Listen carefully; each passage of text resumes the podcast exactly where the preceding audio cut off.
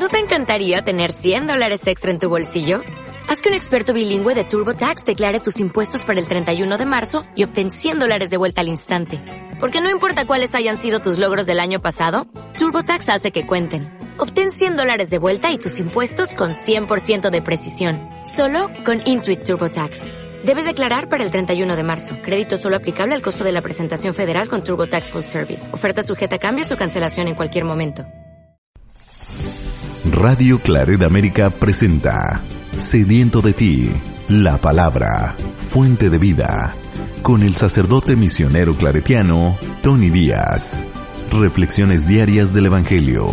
Aquí iniciamos. Bienvenidos hermanos a nuestras reflexiones bíblicas de las lecturas del día. Hoy es viernes de la cuarta semana de la temporada cuaresmal, viernes de la cuarta semana de cuaresma, y hoy celebramos la solemnidad de San José, esposo de la Santísima Virgen María. La primera lectura de hoy viene del segundo libro de Samuel, capítulo 7, versículos 4 al 5, 12 al 14 y 16. En aquellos días el Señor le habló al profeta Natán y le dijo, Ve y dile a mi siervo David que el Señor le manda decir esto. Cuando tus días se hayan cumplido y descanses para siempre con tus padres, engrandeceré a tu hijo, sangre de tu sangre, y consolidaré su reino. Él me construirá una casa, y yo consolidaré su trono para siempre. Yo seré para él un padre, y él será para mí un hijo tu casa y tu reino permanecerán para siempre ante mí, y tu trono será estable eternamente. Palabra de Dios. El salmo responsorial es el salmo 88 y el responsorio es, su descendencia perdurará eternamente. Su descendencia perdurará eternamente. Proclamaré sin cesar la misericordia del Señor y daré a conocer que su fidelidad es eterna. Pues el Señor ha dicho, mi amor es para siempre y mi lealtad más firme que los cielos. Un juramento hice a David mi servidor, una alianza pacté con mi elegido. Consolidaré tu dinastía para siempre y afianzaré tu trono eternamente. Él me podrá decir, tú eres mi Padre, el Dios que me protege y que me salva. Yo jamás le retiraré mi amor, no violaré el juramento que le hice. Su descendencia perdurará eternamente. La segunda lectura de hoy viene de la carta de San Pablo a los Romanos capítulo 4, versículo 13, 16 al 18 y 22.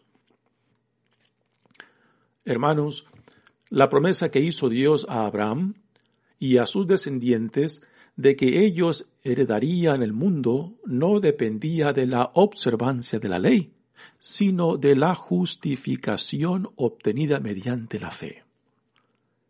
En esta forma, por medio de la fe, que es gratuita, queda asegurada la promesa para todos sus descendientes, no sólo para aquellos que cumplen la ley, sino también para todos los que tienen la fe de Abraham. Entonces, Él es Padre de todos nosotros, como dice la Escritura. Te he constituido Padre de todos los pueblos.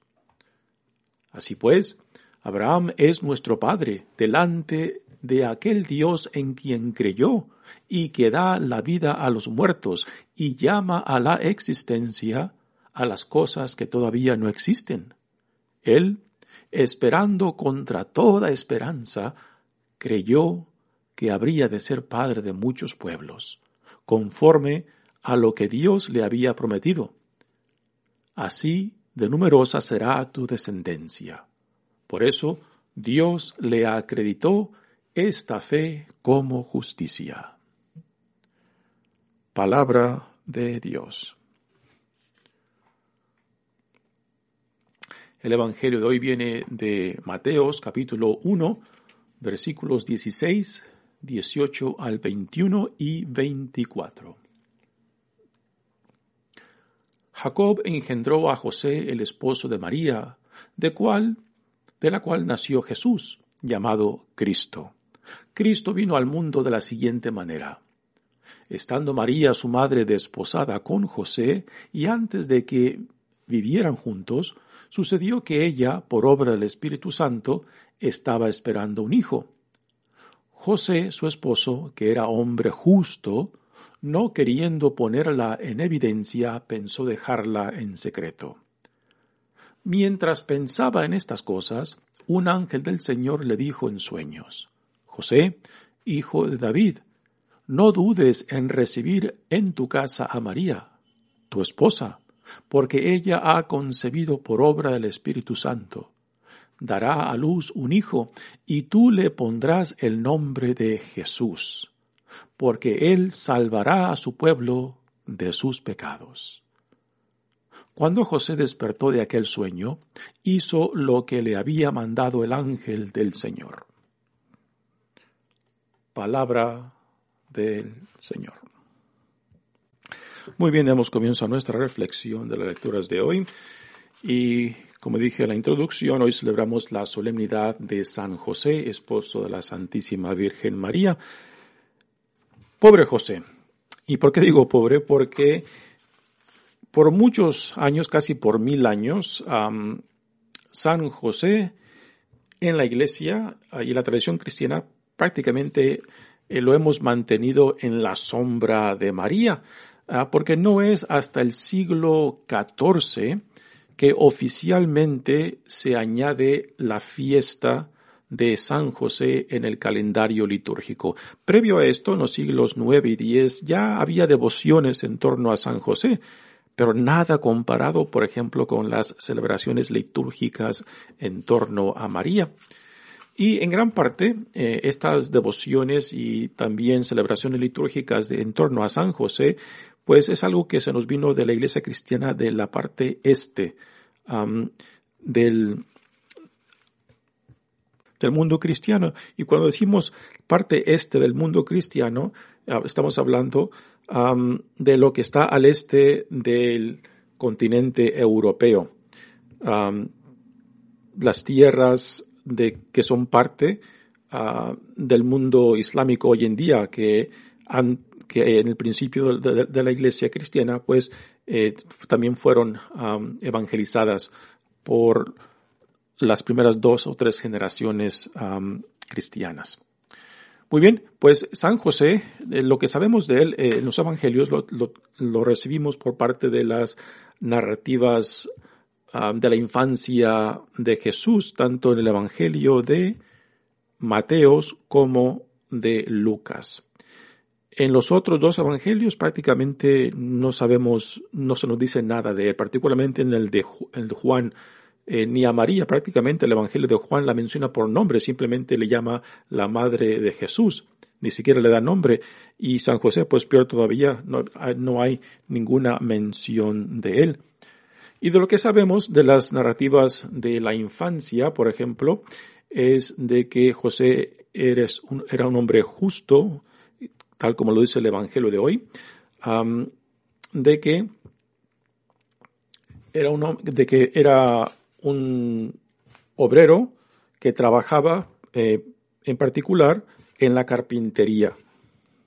Y de las escenas en los evangelios que, en el cual ah, resalta su presencia, pues está la de hoy, cuando por medio de un sueño, que cuando hablamos de sueños, eh, esto nos debe de recordar a otro personaje del Antiguo Testamento que también era un gran soñador, José, el uno de los hijos de Jacob, que fue vendido eh, por sus hermanos por el celos y que a última se convierte en instrumento de salvación para el pueblo de Israel cuando tienen que ir a Egipto para comprar trigo, ¿no? Y ahí ya José se encuentra como uno de los administradores importantes del faraón. Ah, pues José, esposo de María, por medio de un sueño, Dios le dice que, que reciba a María, porque cuando José se entera de que María está embarazada antes de que se lleve a cabo la tercera etapa del proceso matrimonial, pues él tiene la intención de separarse de ella porque ella está embarazada y como no han vivido juntos todavía, pues José duda de quién sea ese niño. Pero Dios interviene y le dice, José, José, no temas. Y él recibe a María. Bueno, eh, después tenemos la escena, la escena cuando, después de que el niño nace, a José, por medio de otro sueño también, Dios le dice que se lleve al niño a Egipto para salvarlo, porque Herodes busca matarlo. Y después la última escena la tenemos en el Evangelio de Lucas, cuando María y José, ya Jesús teniendo unos 12 años, van a celebrar la Pascua a Jerusalén y ahí, después de la celebración, al regresarse, el jovencito Jesús se queda en Jerusalén eh, sin que sus padres lo sepan y después de tres días ellos regresan a Jerusalén pues muy asustados porque no saben dónde está su hijo y lo encuentran en el templo hablando con los escribas y los maestros de la ley. y esa es la última vez, la última escena en los evangelios en los cuales se menciona a José. Es muy probable que José haya muerto, pues mucho antes de que, de que Jesús haya empezado su ministerio público.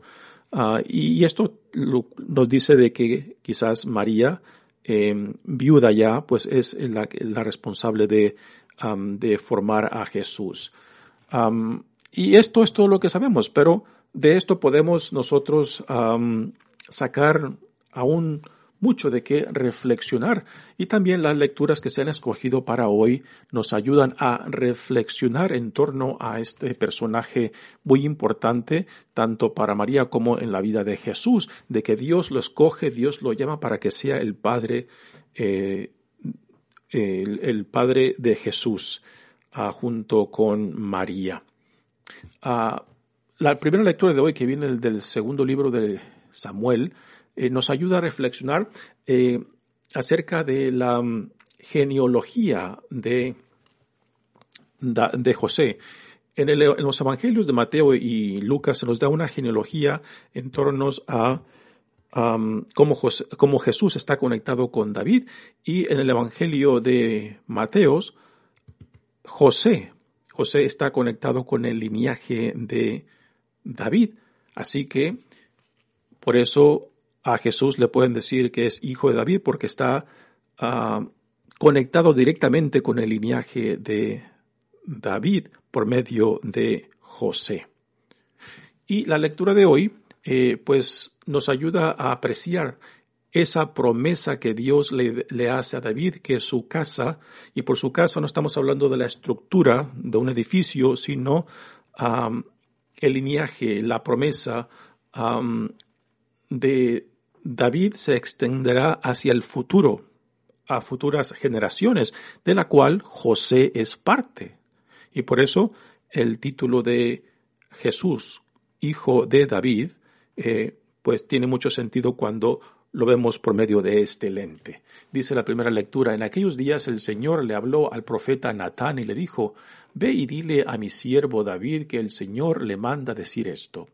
Cuando tus días se hayan cumplido y descanses para siempre con tus padres, engrandeceré a tu hijo, sangre de tu sangre, y consolidaré tu reino. ¿Quién es este hijo de David? Es Salomón. Es Salomón quien heredará el reino de su padre David y quien consolidará eh, los dos reinos del norte y del sur en un solo reino. Tristemente después de Salomón, a estos, esto, el reinado ya unido, pues se dividirá otra vez ah, por los conflictos internos, ¿no? Pero es por medio de Salomón que Dios unifica el reinado de Israel. Y dice, en él construirá, él me construirá una casa y yo consolidaré su trono para siempre.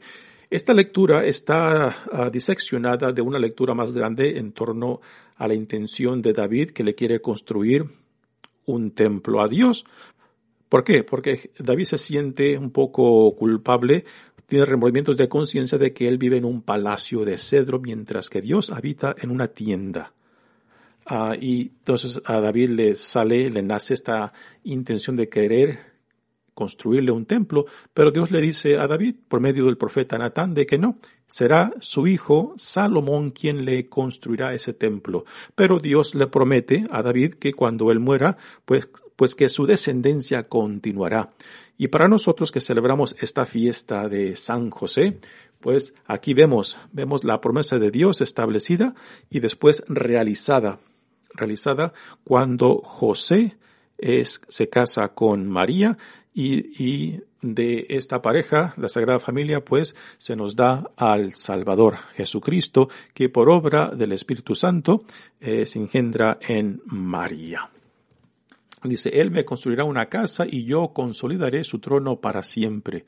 Yo seré para Él un padre y Él será para mí un hijo. Su casa tu casa y tu reino permanecerá para siempre ante mí y tu trono será estable, eternamente. Así que nuevamente aquí no estamos hablando de, una estructura física cuando se habla de casa, ah, sino la legacía de la promesa de Dios de que el reino conectado con David se extenderá hacia el futuro ah, por, la, por medio de la promesa de Dios. También en, esta segunda lectura de, de San Pablo, de la carta de San Pablo a los romanos, tenemos el sentido de la promesa por medio de la fe y no por medio de la ley. Dice, hermanos, la promesa que Dios hizo a Abraham y a sus descendientes de que ellos heredarían el mundo no dependía de la observancia de la ley, sino de la justificación obtenida por medio de la fe. ¿Por qué? Porque en tiempos de Abraham la ley aún todavía no existía. La ley fue dada por medio de Moisés después de que Dios saca a su pueblo de la esclavitud de Egipto. Así que la promesa que Dios le hace a Abraham de que de él saldrá una gran descendencia y que esta descendencia será tan grande como las estrellas del cielo, tan numerosa como las estrellas del cielo, pues se lleva a cabo en Jesús, donde la descendencia va más allá de la sangre o de la cultura, puesto que en Jesús ya la salvación eh, se abre a toda la creación, a todo, a todo el mundo, y no está limitado simplemente al pueblo judío. Ah, y en esto se realiza la promesa de Dios de que la descendencia de Abraham, que creyó por fe en la promesa de Dios, pues entonces se lleva a cabo, se realiza en, el hecho de que en Jesucristo el plan de salvación de Dios se extiende hacia todo el universo, más allá de la sangre, más allá de la cultura. Dice, en esta forma, por medio de la fe, que es gratuita, que nada hace, que queda asegurada la promesa para todos sus descendientes, no solo para aquellos que cumplen la ley, sino también para todos los que tienen la fe de Abraham. Y aquí, aquí Pablo siendo un buen judío, siendo un fariseo de hueso colorado, pues ve claramente que la salvación de Dios no está limitada simplemente al pueblo judío, no está limitada simplemente a aquellos que cumplen la ley, sino a aquellos que creen al estilo de Abraham, con la fe de Abraham, confiados en la promesa que Dios le hace. Dice entonces, Él es Padre de todos nosotros, como dice, dice la Escritura, te he constituido Padre de todos los pueblos. Y cuando dice todos los pueblos está hablando de toda la humanidad, de todos aquellos que por la gracia de Dios llegan a creer en Dios por la fe y no simplemente por cumplir la ley eh, externamente. Y continúa San Pablo diciendo, así pues, Abraham es nuestro Padre delante de aquel Dios en quien creyó y que da la vida a los muertos y llama a la existencia a las cosas que todavía no existen. Y una pregunta que tenemos que hacernos aquí es por qué se ha escogido esta lectura de San Pablo en esta solemnidad de San José. ¿Por qué? Porque aquí también San José, la figura de San José está unida a Abraham por medio de la fe, de que así como José creyó en el mensaje que Dios le dio por medio de ese sueño, por medio del arcángel en ese sueño, entonces José también como Abraham cree, no simplemente por ser un hombre justo según la ley, sino por su fe en Dios, de que el niño que lleva dentro en su vientre María, pues es por obra del Espíritu Santo. Y José cree, José confía, José ya no duda de tomar a María como su esposa. Aunque lo puedan hacer ridículo de que él hubiera aceptado una mujer ya encinta como esposa, pues José se centra en la promesa de Dios, acepta la revelación que Dios le da por medio del sueño, del arcángel en el sueño, y se lanza a esta aventura a la cual Dios lo llama por medio de este ah, matrimonio con María. Así que la figura de Abraham en esta segunda lectura pues se le aplica también a José por ser un hombre de fe, un hombre consagrado, un hombre comprometido, un hombre que creyó ante toda imposibilidad y acepta la invitación que Dios le hace. Dice, él esperando contra toda esperanza, aquí está hablando de Abraham, creyó que habría de ser padre de muchos pueblos, conforme a lo que Dios le había prometido. Así, de numerosas será tu descendencia. Por eso Dios le Dios le acreditó esta fe como justicia. Y lo mismo que aquí San Pablo dice de Abraham, pues lo podemos decir también de José. Podemos decir que Dios le acreditó esta fe como justicia, porque ante todo lo que en torno a él le podían decir de que cómo iba a tomar a una mujer ya embarazada como esposa, ¿no? Él, él en fe aceptó lo que Dios por medio del arcángel en el sueño le decía y eh, se confía, se confía por, por fe en fe a lo que Dios lo llama. Pasemos ahora al Evangelio, que es una de las escenas que ya mencioné al principio de esta reflexión, donde se nos habla acerca de José.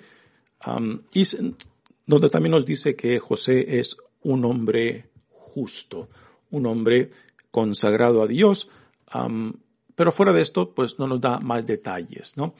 Eh, como dije al principio, en gran parte José, los primeros mil años de la iglesia cristiana, José lo hemos dejado prácticamente en las sombras de, de María.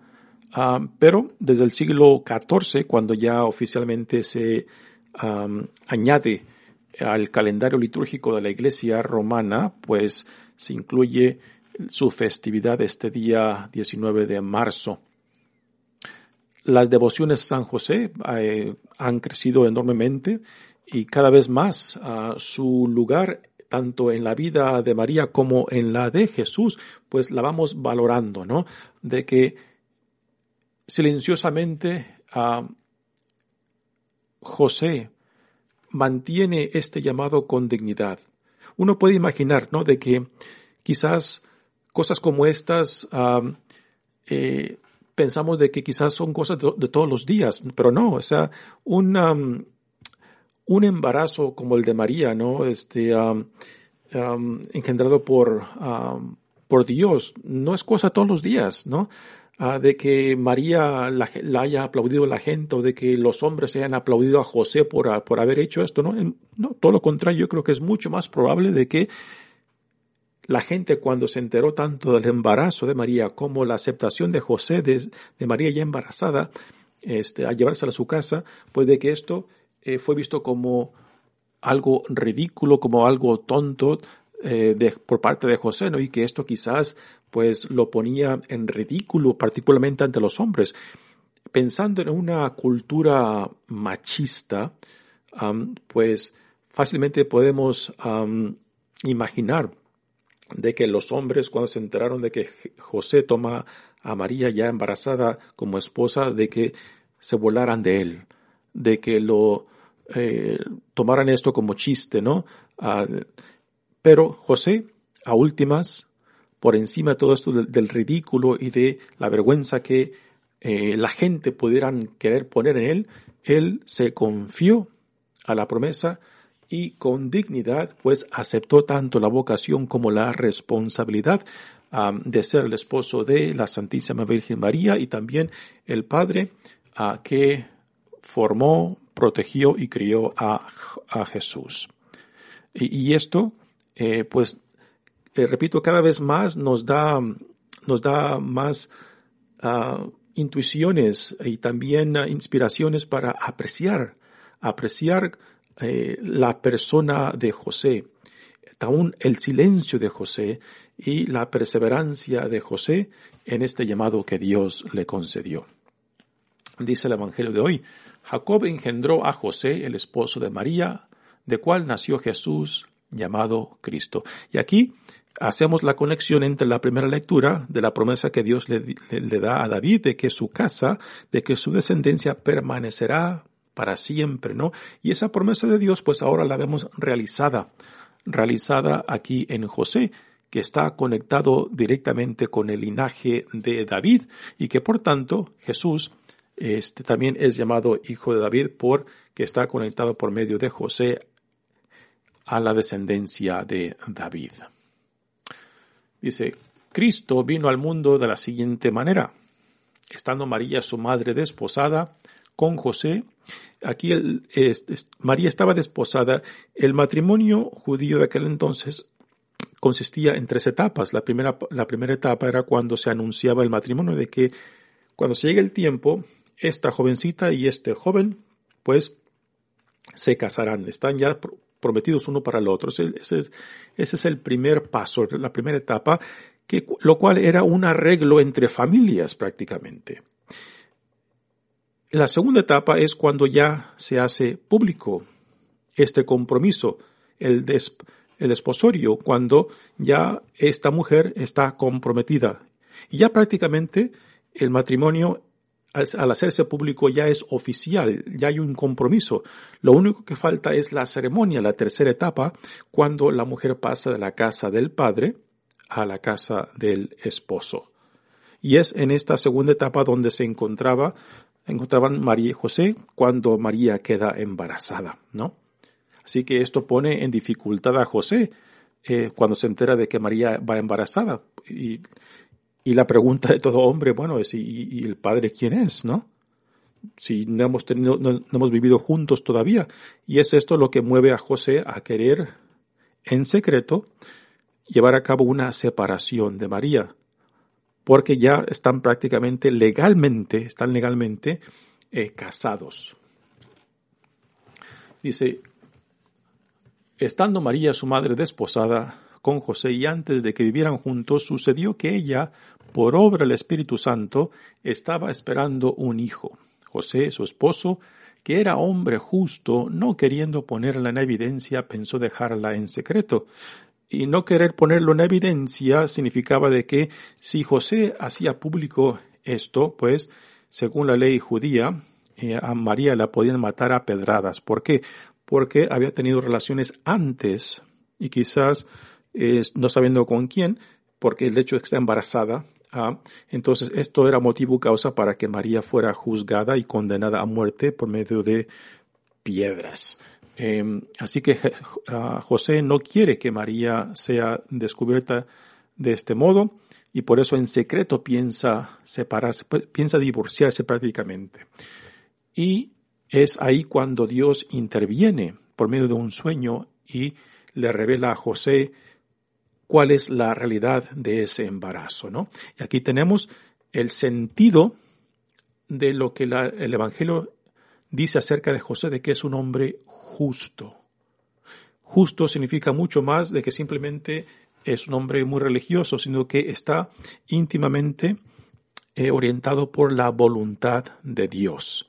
De que el ser un hombre justo no es simplemente algo de José mismo, sino es una gracia que Dios le da por medio de su confianza, por medio de su fe en Dios, ¿no? Y que por medio de ese sueño, pues José acepta, acepta la situación de María y la toma como esposa. Dice, mientras pensaba en estas cosas, un ángel del Señor le dijo en sueños, José, hijo de David, no dudes en recibir a tu esposa, a tu, en tu casa a María, tu esposa, porque ella ha concebido por obra el Espíritu Santo. Dará a luz un hijo y tú le pondrás el nombre de Jesús, que significa el que salva, porque él salvará a su pueblo de sus pecados. Y aquí José, después del sueño esto, pues entonces con toda confianza acepta a María como esposa y la recibe en su casa. Cuando José despertó de aquel sueño, hizo lo que le había mandado el ángel del Señor. Pues muy bien, hermanos, eh, en esta solemnidad de San, de San José, esposo de la Santísima Virgen María, pues le damos gracias a Dios por esta, este testimonio de fe de José, esta confianza de José al llamado de Dios. Y, ante, y aún, y en medio de quizás las circunstancias de ridículo, de vergüenza que eh, esta situación implicaban, pues José, con dignidad y con fe, acepta lo que Dios le revela. Y aquí, con esto se prueba el, la calidad de hombre, la calidad de persona, la calidad de fe que este hombre San José manifestaba. Y por esto es digno de darle gracias a Dios. Mi nombre es Padre Tony Díaz, misionero claretiano. Que Dios los bendiga. Radio Claret América presentó Sediento de ti, la palabra. Fuente de vida, sus comentarios son importantes. Contáctenos en radioclaredamerica.gmail.com